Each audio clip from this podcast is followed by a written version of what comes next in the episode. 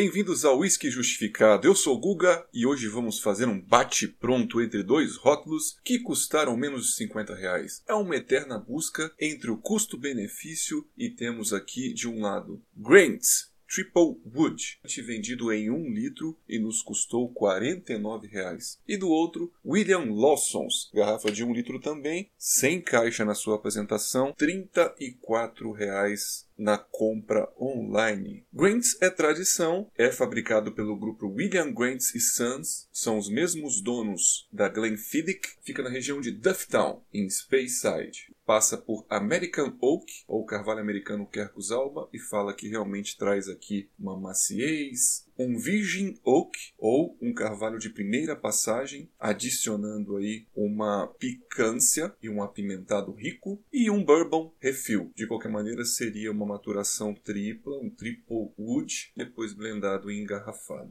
Grants também investe na garrafa triangular, seguindo o padrão Glenfiddich. A Grants é a terceira maior vendedora de blends no mundo. Johnny Walker em primeiro lugar, em segundo lugar a Ballantines. Do outro lado temos William Lawson's, uma garrafa verde. Lembrando que a Macduff produz single maltes de boa qualidade, entre eles os Glendeveron, e também faz parte do grupo Dewars e Sons, nos blendeds da Dewars. E William Lawson foi bem pontuado por Jim Murray, 85 pontos. O nosso Grants Triple Wood não foi pontuado por Jim Murray. A sua versão do Grants Signature recebeu 79 pontos e sua versão do Grants The Family Reserve recebeu 85 pontos. Então são blended Scotch whiskies e nós vamos jogá-los no bate-pronto, falando as principais características olfativas, aromas da madeira, aromas do álcool, suas principais características gustativas, persistência gustativa, residual de boca, peso, oleosidade. Vamos então ao bate-pronto Grains. Tem um visual dourado claro, uma coroa com lágrimas muito numerosas e tem uma rápida descendência e um aspecto licoroso em geral na taça. Sua fase nasal traz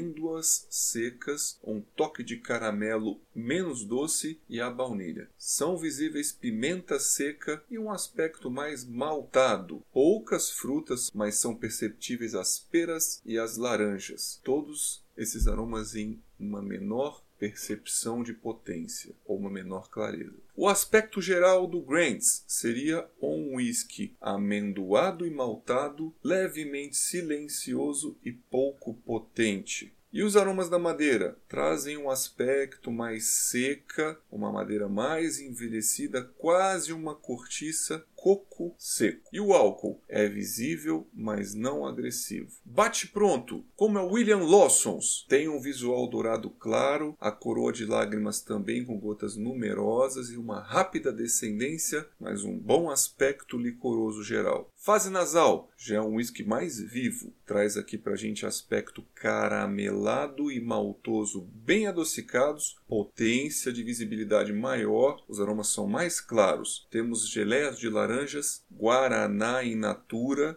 castanhas brasileiras como castanhas do Pará e o seu aspecto terroso amadeirado. O aspecto geral, como ele é? A gente poderia defini-lo como um uísque caramelado doce e frutado. Aromas da madeira são pouco evidentes, bem leves, mas lembram aqui também um coco e aquelas cascas das castanhas brasileiras. O álcool é visível, sim, mas levemente adocicado e não ardente ao nasal, mesmo com inspiração profunda e rápida. Então vamos lá, bate pronto. Vamos ver as características bucais. Primeiro, Grants traz aqui pra gente um peso leve e o aspecto do caramelo com menos dulçor, visível pimenta do reino e uma presença tânica, amarga e picante de uma madeira bem presente. Oleosidade é média, mas com uma boa presença em palato. O álcool é perceptível, trazendo para a gente um calor de boca da vasodilatação alcoólica e um leve ardor. Persistência gustativa, média a baixa. E o residual de boca?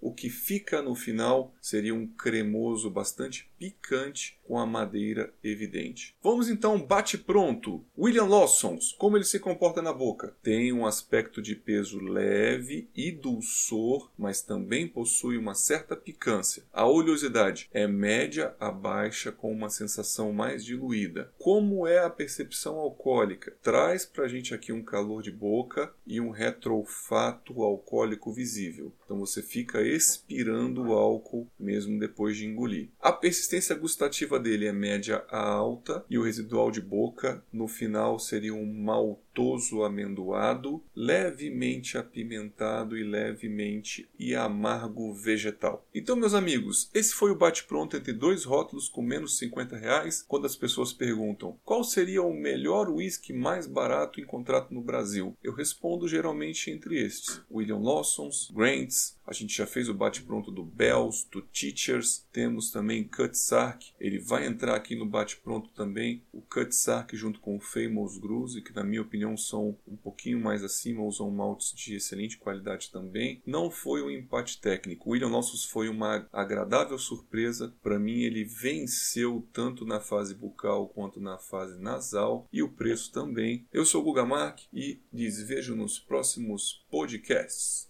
Bola na trave, não placar. Bola na área, sem ninguém pra cabeça.